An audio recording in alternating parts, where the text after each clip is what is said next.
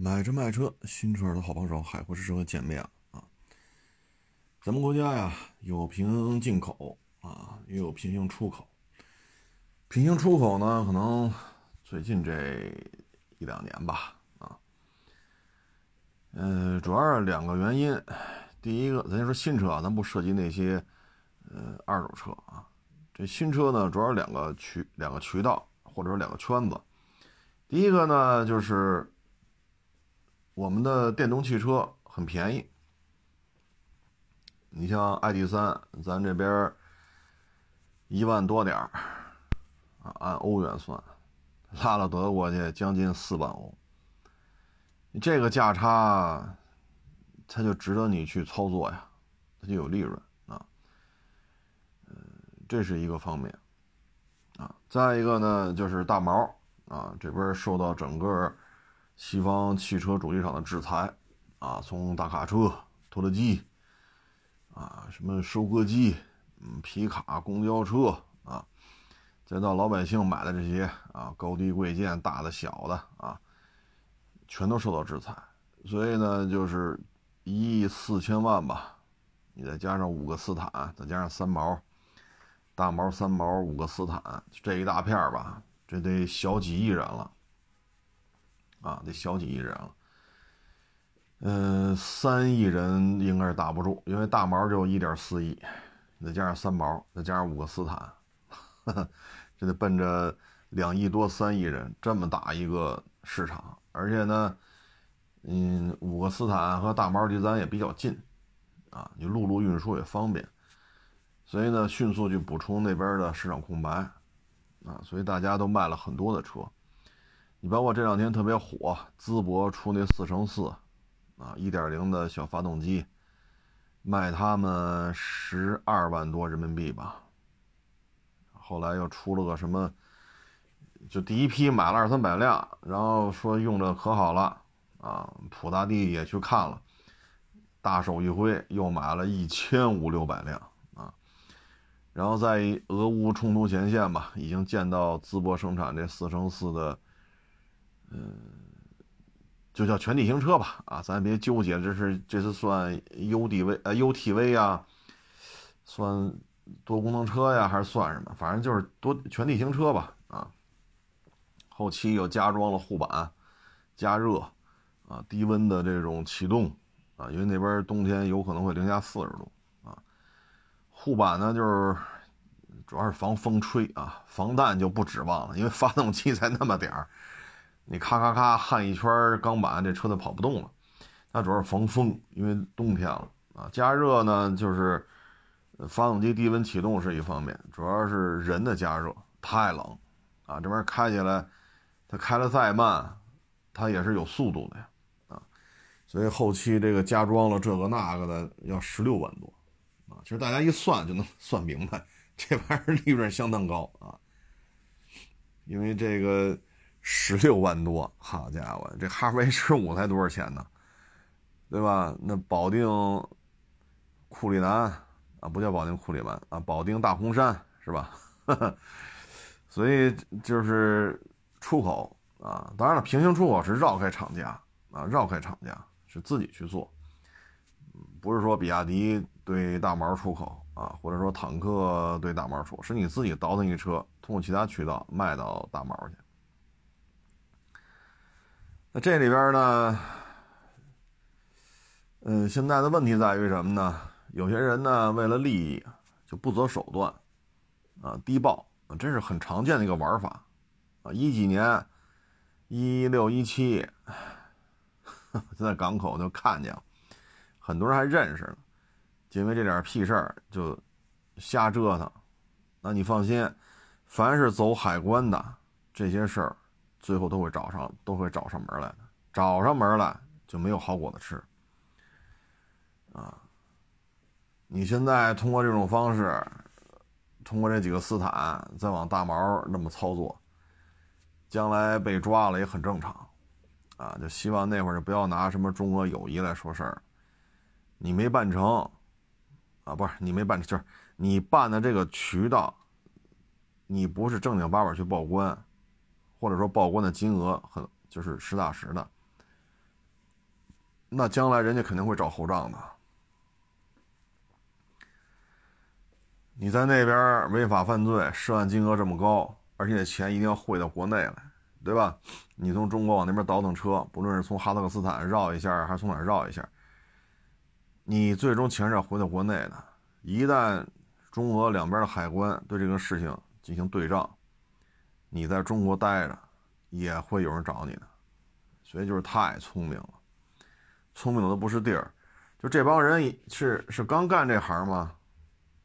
一几年的时候，我在港口就看见很多人这么抖机灵，最后下场那就是法办。你说你跟海关这抖这机灵干什么呀？那就走着瞧吧，啊！哎，所以这个，哼，歪的斜的弄得太多啊。过去说呢，像咱们老说卖非洲那皮卡。两吨皮卡的底盘，啊，然后到拉那边当一吨皮卡卖，海拉克斯就是一吨的，咱们弄两吨的，然后那边也没有超载的概念，你真拉两吨货，海拉克斯扛不住了，咱们这个正合适，而且在两吨皮卡的基础上，大梁加厚一毫米，槽帮子加厚，防锈漆喷两遍，啊，在原来出厂基础上再喷两遍，那你这个。超载的时候是吧？包括下雨这个那，这大梁也好啊，防锈也好，确实就比海拉克斯强。然后悬架是加强的，离合三件套，一离合器三件套是重载的，啊，都不是两吨车的离合三件套了啊。然后你的空调啊，啊，悬架呀，防锈漆呀，大槽帮子，这后面那货斗，底下这大梁是吧？全都改完了。那你弄过去的车，你就是一个一吨的，一吨的皮卡，你跟人家那个出口那儿的完全对不上。这个呢倒不牵扯违法，啊，因为这里边牵扯一个内幕啊，因为你不太清楚非洲就是非洲规格的这个皮卡是什么样，你认为的和国内的皮卡一样，实际上不一样。这个倒不牵扯违法，但是你会让主机厂比较反感，因为都标着一吨，实际上不是一回事儿。啊，他卖这一吨的，厂家弄过去的，可以把海拉克斯摁在地下摩擦，海拉克斯是一点招没有。啊，然后咱还不用电喷了，直接用化油器的。往非洲卖就是只能用化油器的，你跟人说多点电喷，直喷，缸内直喷，好家伙，那你这发动机啊，这用不了多会儿就就得坏。那边油品啊，这个品质相当的低，啊，这个呢只是一个。谈不上违法，啊，但是呢，你报关的时候，啊，一个是渠道的问题，一个是计价的问题，再一个是当新车当二手车的问题，就这几个漏洞。其实说白了，但凡在港口待过、待过一一些日子的，都能明白这里边的门道。当年在港口港口这么干的，可最后都被法办了。现在又拿这一套，又去玩大毛那玩去。哎呀，是觉得自己比别人都聪明嘛？啊，这现在是打着仗呢，对吧？因为国内迫切的需要这些车，你不论是老百姓啊，一些行政部门啊，包括买咱淄博那全地形车，四乘四的，十六万多一辆，一点零小发动机，啊，包括各种大巴车、卡车。什么中巴、拖拉机、播种机、收割机等等等等，他现在是战争六百多天了，他有迫切的需求啊！你等他缓过劲儿来，这么多这么干的人，那这要找起后账来，可别拿中俄友谊说事儿了啊！这就是作的。任何一个国家的海关，任何一个家的车管所，只要一做匹配。你这就这点猫腻儿，没有一个能跑得了的。按照现在中俄之间这关系，好，你你捞着钱了，甭管你刚才说那几种方法，捞着钱你回到国内潇洒了，你潇洒不了多长时间。两边海关一对，车管所的登记数据，那边那边是生牌子吧？那边车管所登记数据和这边主机厂的出厂的数据一做匹配，你能骗得了谁？你说能骗得了谁？啊，我一几年在港口的时候，说跟这个吃饭，跟那个吃饭，下回再一吃，哟，怎么少一个呀？一聊进去了，海关找他了，涉案金额，呵呵是吧？有些事儿玩大了，那就得进去，啊，小小不然的，交罚款，啊，这个那，你你这玩的太过了，现在又觉得人那边好骗是怎么着的？哎，别着急，哎，这帮人呐，真是。聪明人太多，啊，真是聪明人太多。那今年呢，这个二手车也就这样了，现在十一月了，啊，还有这么四十来天吧。今年二手车呢，基本就是扛着，啊，就是扛着，没有什么希望。今年是没有任何希望的，啊，今年就是不崩盘。就是成功，不崩盘，啊，不退出这个行业，这就算是不容易了，因为今年这买卖那不是一般的难干呀，是非常的难干，所以只能说是维持，啊，做大点车吧，风险巨高；做小点车吧，都回不了本儿，啊，我们这身边的同行太多了。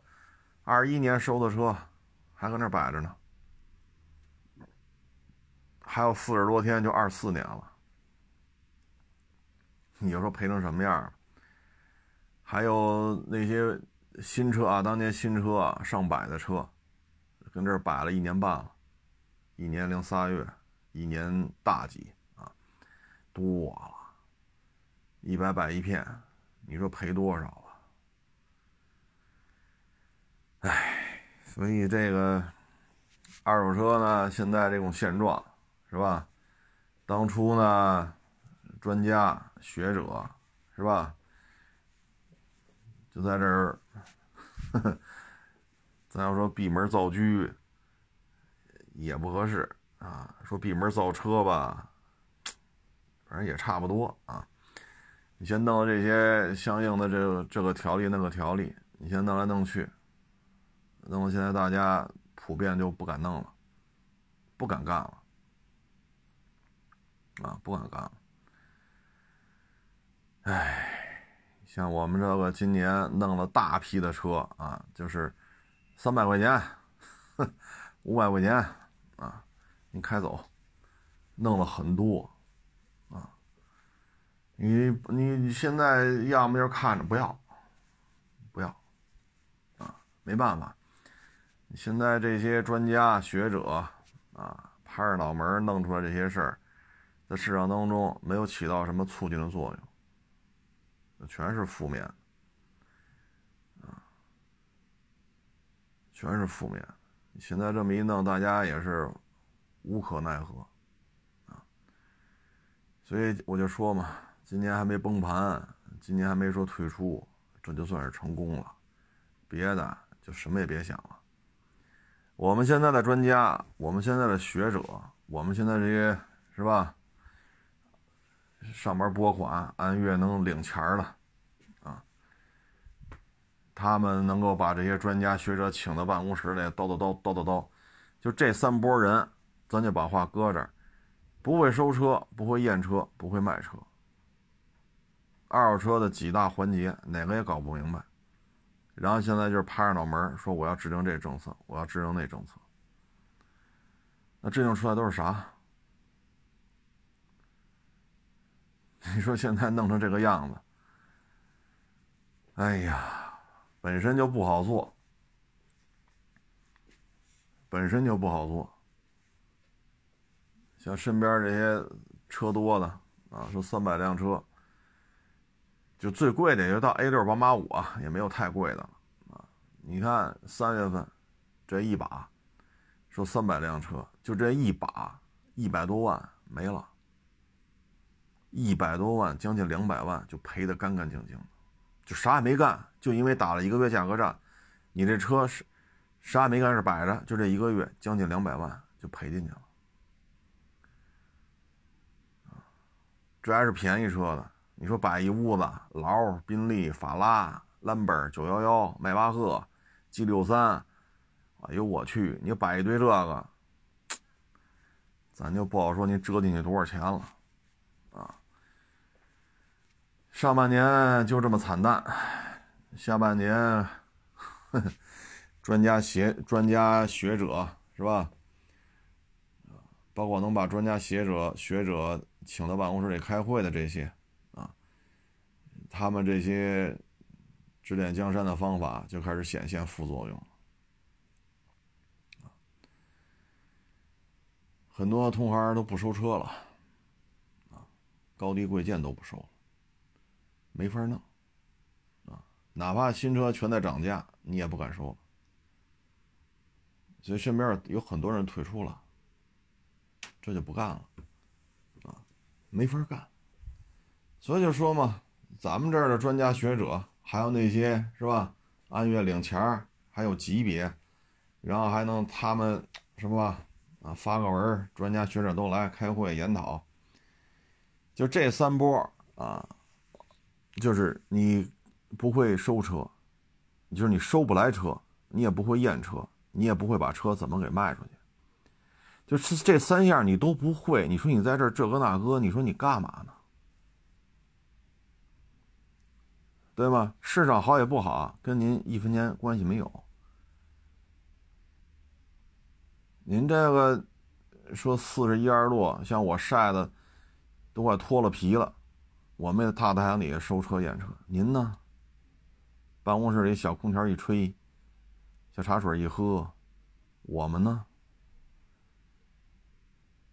像这两天刮大风，嗖嗖的啊！昨天气温还高点前两天我们不搁那一站站三四个小时吗？这来个卖车的，那个来个买车的，这来个置换，你不都那看着吗？那风呼呼的刮，那一站不就半天吗？那你说你站天试试去，你腿不酸呀？这么冷，咱不说冷，说就你搁这站着站半天，你试试，允许你溜达。是不是陪这聊陪那聊？咱就说嗓子疼不疼，腿酸不酸？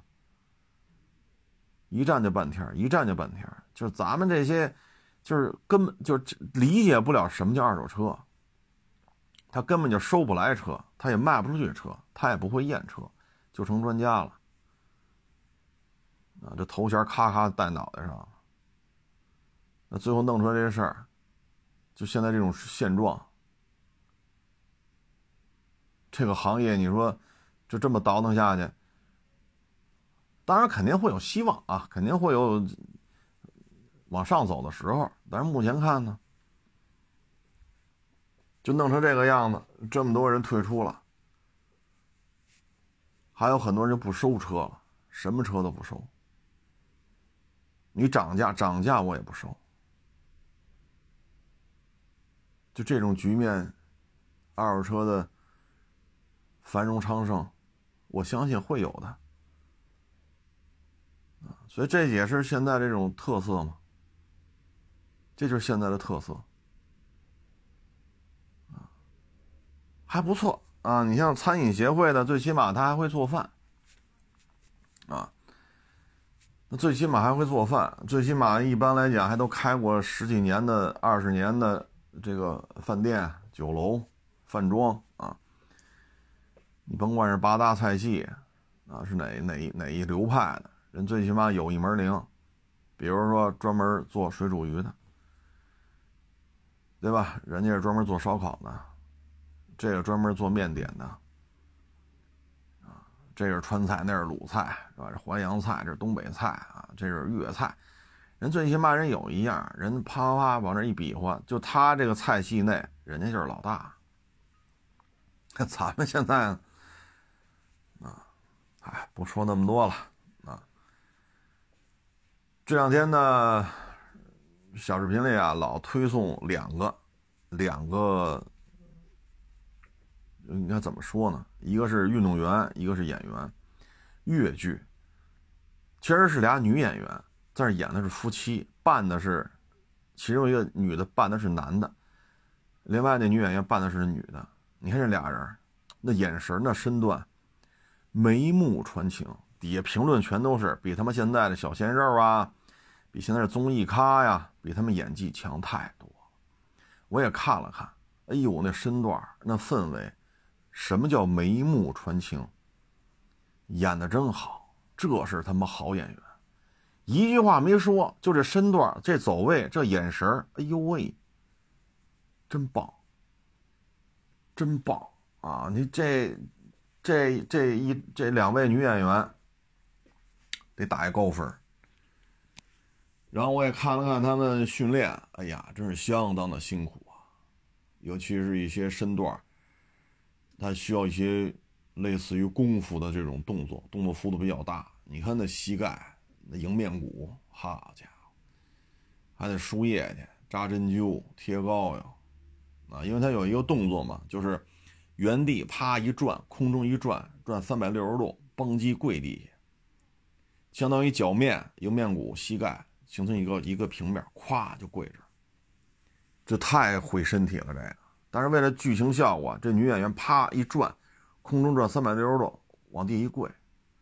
这个动作原来是谁用过呀？宋小宝？哎，不是，那叫什么？宋宋晓峰啊。此时此景，我要。吟诗一首啊啊，大海呀，就那个啊，是是叫宋晓峰吧？啊，宋小宝矮黑啊，他是高啊，又高又壮，他做过这么一个动作，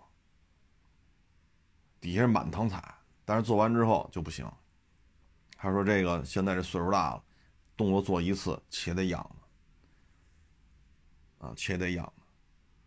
这个女演员她扮男装嘛，她也要做这个动作，啊，人家真是付出了很多的辛苦，啊。另外一个呢是是内蒙古，应该那个运动应该叫博克是吧？咱们咱们理解就是蒙古式摔跤，啊，那个，哎呀，这应该是一员老将了，嗯，这个人的名字啊，我得照着念，我怕念错了，巴雅尔巴特尔。啊今年说四十五六了，大家可以上网去找找巴雅尔巴特尔、蒙古博克、纳达慕这些关键词儿。好家伙，你看这个身材，你再看这个这个眼神儿啊，这是一员老将了。有的说呢，他是零六零七到一六一七这十年，在纳达慕大会的各种级别的摔跤啊，包括国内的全运会。他是有统治力的。我看过他有一年，应该是全运会吧，摔跤。我忘了代表哪个省队了啊？对面的好像是，哎呦，是上海队，是是哪个队来？因为他们属于借用嘛，啊，就是你是蒙古的摔跤运动员，但是你可能被陕西队借用了啊。你是河南的摔跤队员，你可能被上海队借用了。这全运会，这是那个借用的问题，咱就不说那个了啊。七比零，对方那个摔跤的一上来，好，啪啪两下，倒了，再上来，啪，也不知怎么着了，一就就抽着脚了，咔一掀，咣当就倒了，就感觉他站那儿没怎么动，三动了三两下，对方就躺地，动三两下他就，你像咱们，像我原来在体校的时候，那一本，啊，各当时分几种摔法吧，我也记不住，现在就记着一本了。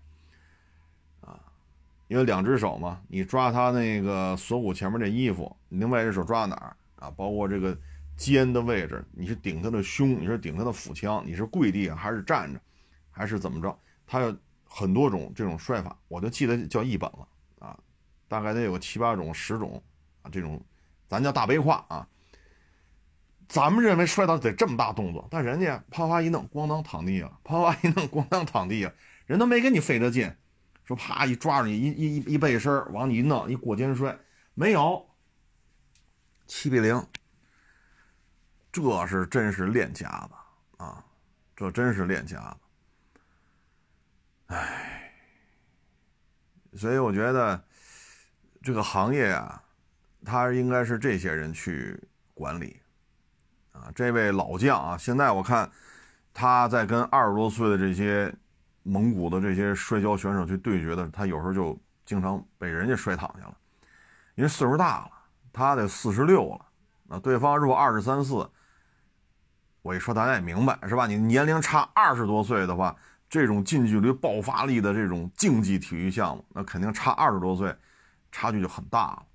但是他一上场，不论是对手、观众，都给他很高的这种呃尊敬吧，啊，给他很高的江湖地位。毕竟那十年八年。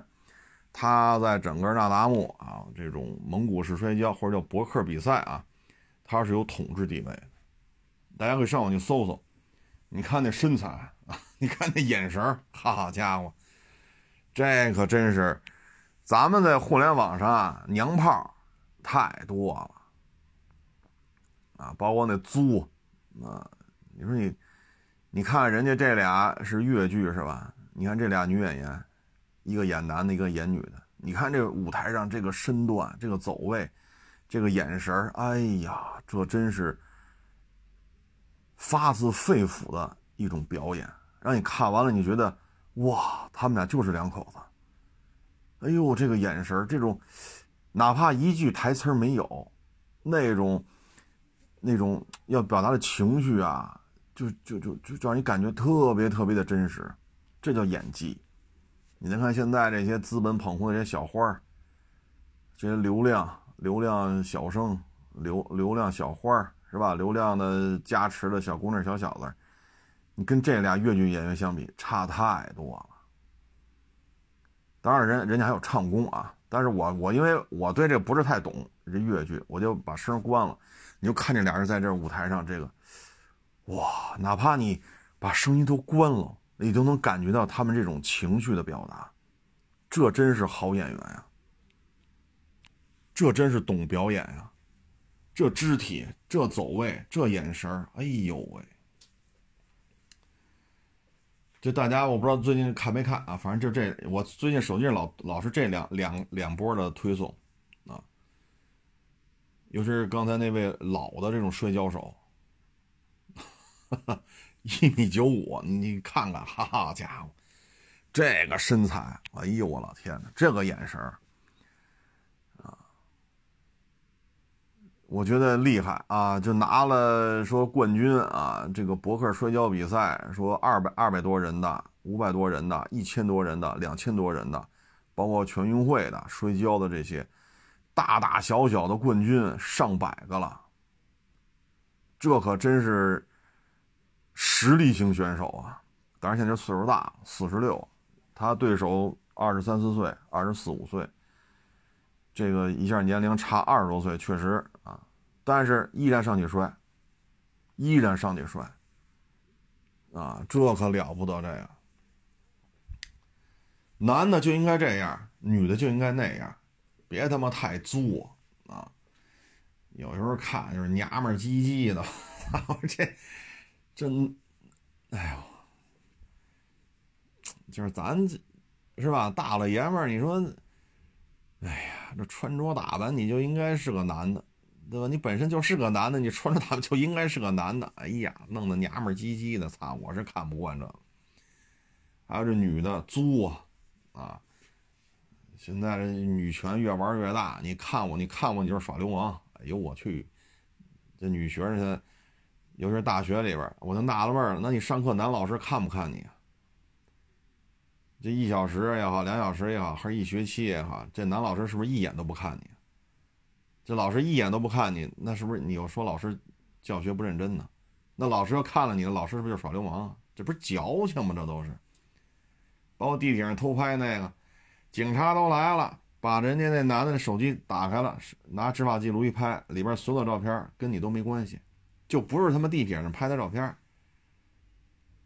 跟你没有任何关系，那事就算了吧。不行，抛开事实不谈，他是不是个流氓？我操！哎呀，社会主义现代化建设，这指得上这帮人吗？啊，整天他妈的就跟这儿胡搅蛮缠，事儿逼五六啊！我觉得这咱们这互联网上难得啊。女人应该什么样？男人应该什么样？难得有这么正确的一个视频啊！或者说，你作为一个运动员，你应该怎么去敬业？你作为一个戏曲演员，你应该怎么去训练？终于是看到了我觉得比较正的这种视频啊，你再看我们这二手车这个，您是会收车呀？您是会验车？您是会卖车？然后您就这个那个，呵呵，唉，我也比较感慨啊。我们这小卖部也要转让了啊，我们这盒饭也干不下去了，哎，真是太萧条了啊，真是功不可没啊。这两天呢，还有一个特别火的。就是咱们手机不是三大运营商嘛？啊，其中某一家把一个干了二十多年的工程师给开了，人说是没有完成什么销售任务吧，然后就不行。其实这事儿啊，它是这样，咱们国家呢是大政府、强力政府啊，所以有些事儿它是能办成的。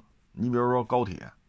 说办就办了，这也就二十年嘛，二零零一零二啊，哎，零二零三我也忘了，当时算是同事吧。他们家孩子大学毕业就去，当时深圳好像是开那个时速二百公里进口的火车，然后那会儿咱就开始接触这个了。这也就是二十一年、二十二年。现在呢，世界上最大的高铁网，中国的，对吧？然后什么印尼呀？沙特啊，老挝呀，包括现在中泰，啊不对，叫中老泰简啊，现在得这么说。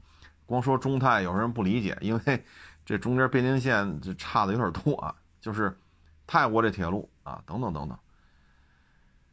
嗯，其实它是有些是需要强力执行的，要不然办不了这事儿啊。你看那印度让脚盆机修高铁，修了他妈十好几年了吧？就修几公里，我操！他有些事情呢，他是办办公力啊，或者说办公益，办公益不合不合适。反正你像这个移动运营商，他有些时候就是纯付出。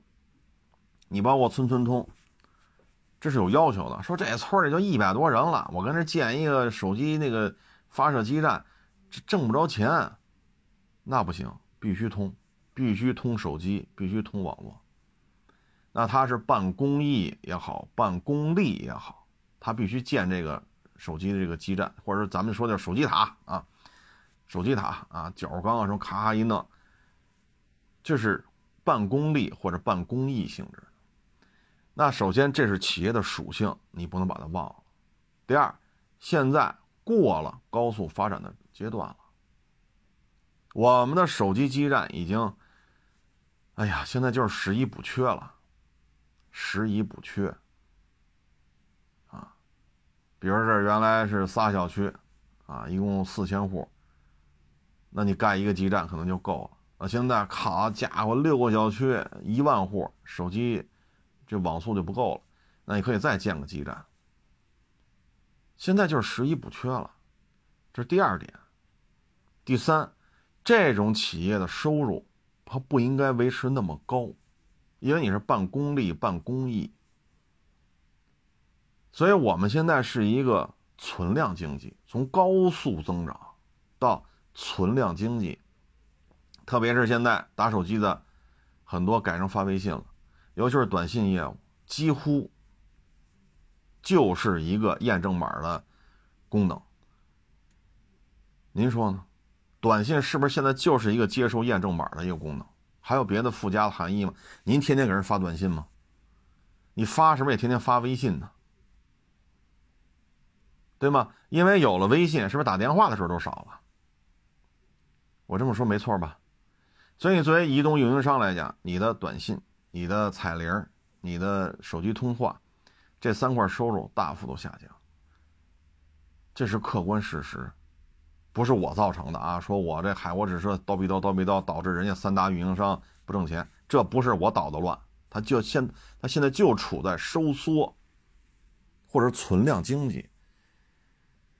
他不像说二十年前是吧？一个春节啊，别二十年前了，说多了，就是十年前吧啊，那会儿微信还没有那么的，就是十年前啊，十二三年前，一个春节下来，就春节那一天可能发几亿条短信，一条一毛，你发几亿条，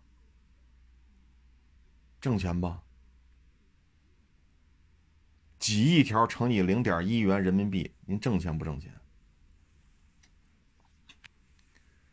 但是现在拜年短信谁还发呀？发也是发微信呢。所以这都是现状啊，就是第一，这是一个公益或者公利性质的企业；第二，现在是存量经济，你没有大规模发展的可能性了啊。那接下来就要说了，就是你要认可现在这现状，就不能再追求那么高的收入了，就是一个维持啊。如果说还要追求很高的收入，很高的营收收入，很高的个人收入，这不现实。就刚才说了，现在您作为听众朋友，您一个月发几条短信呢？短信是不是沦落到就是一个验证码的功能？第二，你现在是不是很多事都发微信了？您是不是就打电话打都没有过去多？第三，你还会花钱弄彩铃吗？这三块收入现在对于三大运营商来讲都是没法看了，这数据，所以我们就要认可现在这现状。你反而去倒逼这些员工卖大量的这种，呃，什么上网包啊，什么有线电视啊，什么这个那个，逼着他们去做这些，有什么用啊？这些基站、这些基础建设的这些设施。咱当年可都是很多啊，都是国家拨款的，然后无偿划拨。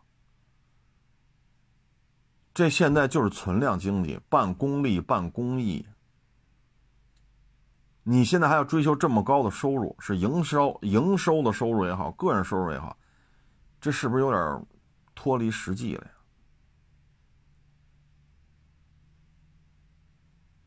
我们现在要认可，这就是存量经济。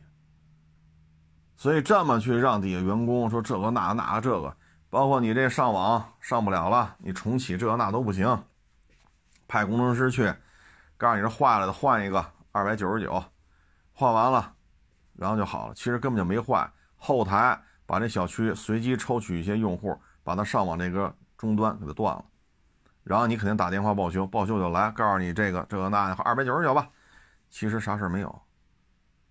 把那旧的拿走，新的给你。后台一开，上网就 OK 了。坏了吗？没有。咱要都到这种程度了，我只能说明这些高管自身的心态就没有摆正，就没有摆正。啊，有些事要认栽。你现在弄好，人家不干了，那么大岁数，二十多年了，好。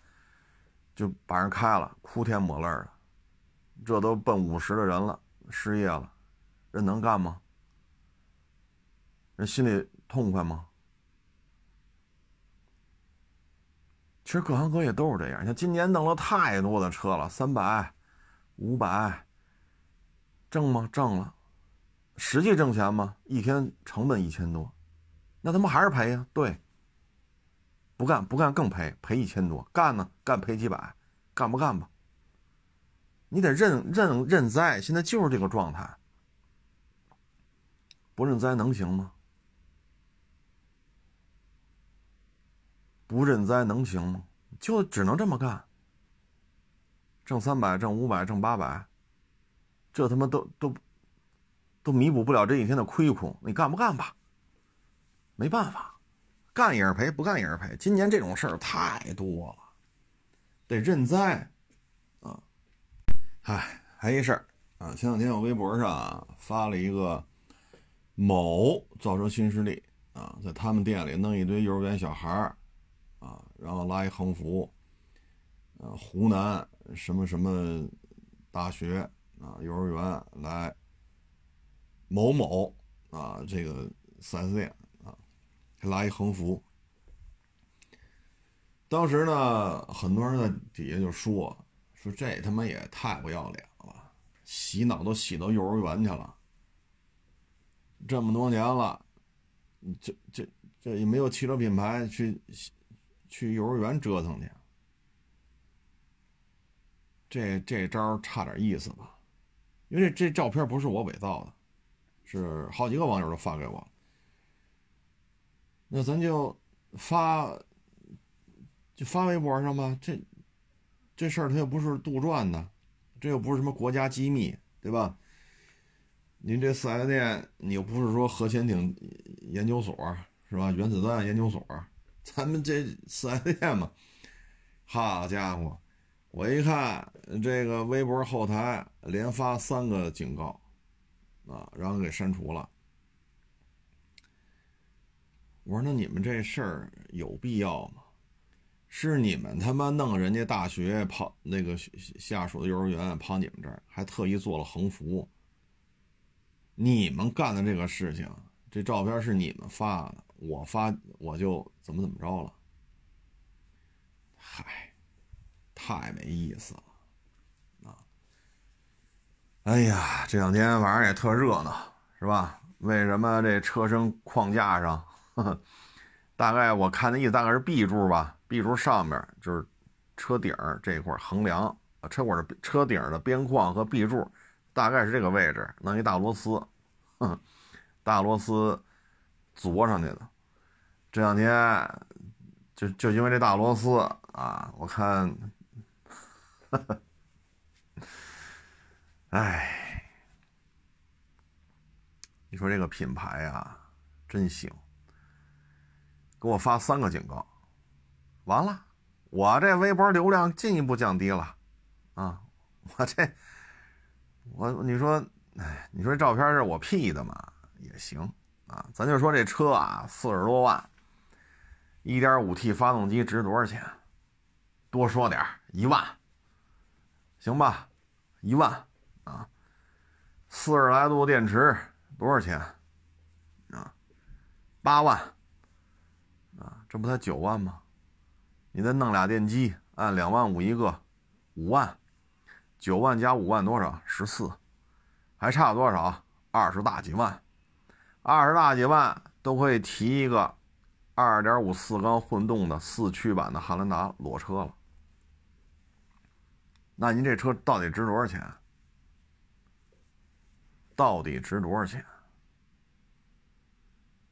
现在有的老外就指名道姓的说这个品牌就他妈会冰箱彩电大沙发，没有什么自己的技术。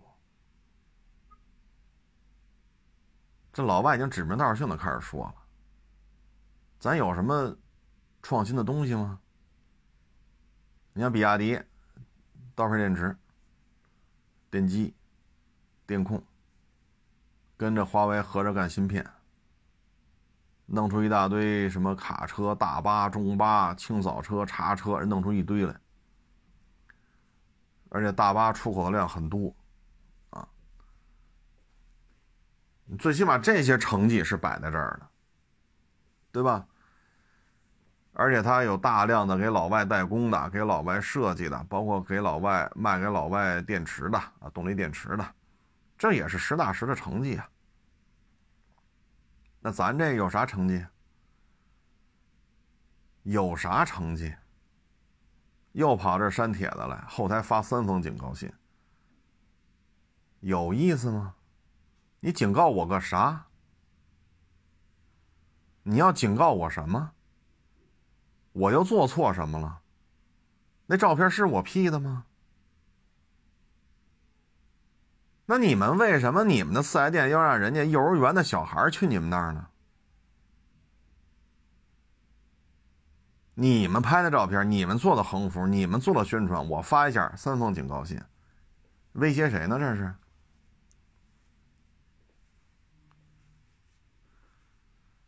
哎，这就是现在的。汽车呀，您有这精力啊？您您您解决解决您这车为什么是吧？我们看不到你成本高在哪儿，我们看不到。你比如说，我们以二十八万为例，在汉兰达二点五四缸自吸混动版的基础上，加一个四十度的电池，这车卖多少钱？在这基础上再加一冰箱，这车卖多少钱？在这基础上装一大液晶屏，这台车又得卖多少钱？它能卖到四十多吗？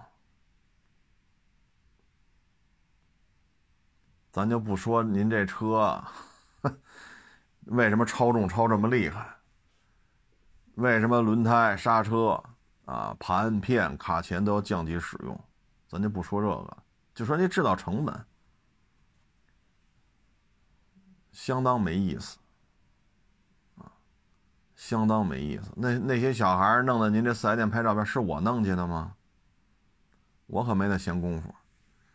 再说弄这么多小孩四五岁，这风险很高。你组织活动弄一堆四五岁小孩哎呦我这，千万别有磕了碰了的。好家伙，一磕了碰，这事儿大了。你说你弄什么不好？弄这么一帮小孩来，目的是什么呀？哎，你想想，三方警告信。哎。所以一直说嘛，啊，咱们呀，操作流量，控制媒体，拿钱砸车评人，行，你们不就是为了钱吗？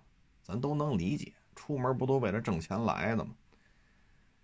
但是，一旦说国家遇到什么困难，比如说跟谁干去了就你们这帮人，算我求你们了，千万别跟国家唱反调，因为你们搬弄是非、操纵流量都是高手。我就怕一四五零给的多，啊，大老美给的多，你们家调转枪口操纵流量，跟他妈国家对着干，这是我最担心的。我不担心你们这破车怎么着怎么着，啊，当然了，该收收，该卖卖，是不是？造车新势力车咱也收过啊，传统的这个呃油车主机厂出的新能源车咱也收过，该收收，该卖卖。啊但是真当打起来的时候，千万别他妈的跑内部拆台了，因为你们颠倒是非、操纵流量，你们是高手。哎，这就是一天天的，你说这有什么意思啊？有什么意思？包括最近这百百万这个越野车，新能源越野车。咔咔的翻车，啊，这个车你当初啊，就是你宣传自己新产品的时候，你就老老实实说这车就完了，不要老说这个傻叉，那个是傻叉，你要颠覆这个，你要颠覆那个，你只要这么一开牙，作为一个从来没造过硬派越野车的企业来讲，你的牙开高了，牙开高了。你没有必要，对吧？我们作为自主品牌，还都是抱着一个希望啊，抱着一个发展，抱着一个这种持续健康成长的这么一个心态去看待的。但是你自己作为一个自主品牌，你生产一个百万级别的越野车，你自己为什么把话说成这样？要颠覆谁呀？要颠覆谁？这车坐这么重，这么多翻车的照片对吗？人家拉着走，呱唧，都从都从那板上掉下去了。包括这两天，一个有钱的是吧？人家里有钱，趁几个亿，人买了你这车去沙漠，呱唧就翻了。你能说没开过车吗？他们家里家底厚着呢。这家里的家产好几个亿，人家不是没开过车。你现在这个问题就是你做这么重，陆巡 LC 三百四点零六缸，空车重量二点四吨多，那咱这比人家沉了一吨。咱这是二点零四缸，人那是四点零六缸，发动机大小都不一样，咱比人家沉了一吨。如果跟 3.5T 的去比，咱比人家沉了900公斤。我不知道天天跟这儿叨逼叨的这些人，你们开越野车玩过沙漠吗？你们开越野车爬过老掌沟吗？包括前两天我转的那个啊，那那那是别人发给我的，我就自己发了，那图片是别人给我的。当时那车从好汉坡，哎，老掌沟不是好汉坡，为什么就突然就退下去了？电机过热。我们开车爬坡，四十多度的坡我们爬过，包括八达岭滑雪场高级道，从底下开上去，夏天的时候啊，没有雪，包括这个好汉坡，包括一些沙漠啊，这个那这种大道坡爬过，也有过热的，但是过热不会失去动力，你明白意思吗？既失去动力又刹不住车，这是不会发生的。你看一下水温表，水温一上来了。你就找一地儿停那儿就完了。它不会一过热，既又没有刹车，又没有动力，不会这样的。但你这车就这样，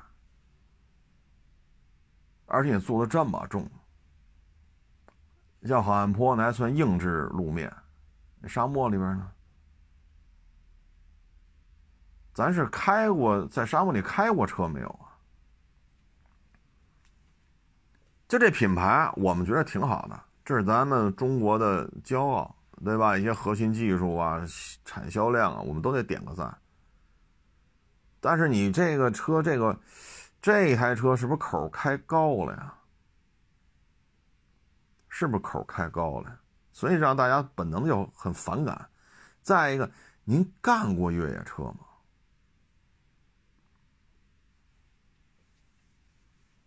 愿意出车就出。愿意出什么车都是厂家自己的规划，能能上牌就证明 OK。口开高了，是不是有点不知道？哎，咱不说那么多了啊。你看跑达喀尔啊，我也跟跑达喀尔这些车手也曾经共事过啊，共事做同事的周期都超过一年了。这不是说哪儿活动碰个面、合个影、签个名，不不是这么简单。我们跟我跟他们做同事，都超过一年的时间。那跑达喀尔第一要素是减重啊，叫减重。您这可倒好，增重，这这这是不是逆势而为啊？你确实是颠覆了啊，颠覆的，哎。随便吧，啊，等明年看吧，就看这些从来没造过硬派越野车的，颠覆这个，颠覆那个，这这已经人有钱呀，百来万买了，毛毛雨洒洒水，裤衩就遮了，裤衩就遮了，啊，把我之前的这个板上掉下去，啊，好汉坡是失控了，既没有动力，也没有刹车的。这这还没怎么着呢，就已经这个样子了，啊，哎，这个就明年看吧，啊，明年看吧，因为这些车明年陆陆续续都上市，啊，嗯，昨天说了说这个国道收费，公交地铁可能涨价，就是今天吧，各种铺垫就来了，所以明年坐地铁出行，坐公交出行。这个成本肯定会上调的，肯定会上调的。至于说油价会不会下降，这事儿就比较复杂了啊。反正之前，嗯，几大投行吧，包括一些规模比较大的基金啊，包括一些呃资本类的啊，他们也做了预测，就二四年可能是全球性的经济衰退，可能对于石油的需求会下降。再一个呢，为了让大毛，对吧，不通过这个挣钱，或者通过这少挣钱，他们要把油价几方面因素也把油价往下做。那能不能成真呢？咱也不知道啊，因为现在仗打的也是，咱也不清楚这这这仗什么时候打完啊。嗯，大毛二毛这明摆着就是消耗战。一开始呢，大毛想突飞猛进，快速斩首，但是后来因为那个机场没拿下来。现在大毛呢有意识的开始打消耗战，消耗整个欧洲和北约，进而牵扯到大老美的这个经历，特别是现在巴以天天跟这打，如果再打上半个月，说就这就这俩地儿啊，说这半拉不是他们宣布不是已经拿下了吗？啊，如果这另外半拉再拖上半个月，这个对于美国也好，以色列也好，对他们经济消耗是非常严重，因为以色列本身就八九百万人，这个地面战争再拖上半个月，再拖上一个月，消耗是非常大的，啊，所以未来的走势会怎样，这咱也不知道，啊，嗯，所以看吧，啊，反正明年公交地铁的价格肯定是要涨了。现在这氛围都烘托到这个份儿上了，嗯，所以大家就得做好这思想准备吧。当出行成本开始上升的时候，如果油价能下降，那是最好的，啊，否则的话，可能，唉，就期待明年工资能涨点吧，哎，行了，不多聊了啊！谢谢大家支持，谢谢捧场，欢迎关注新浪微博“海阔试车手”。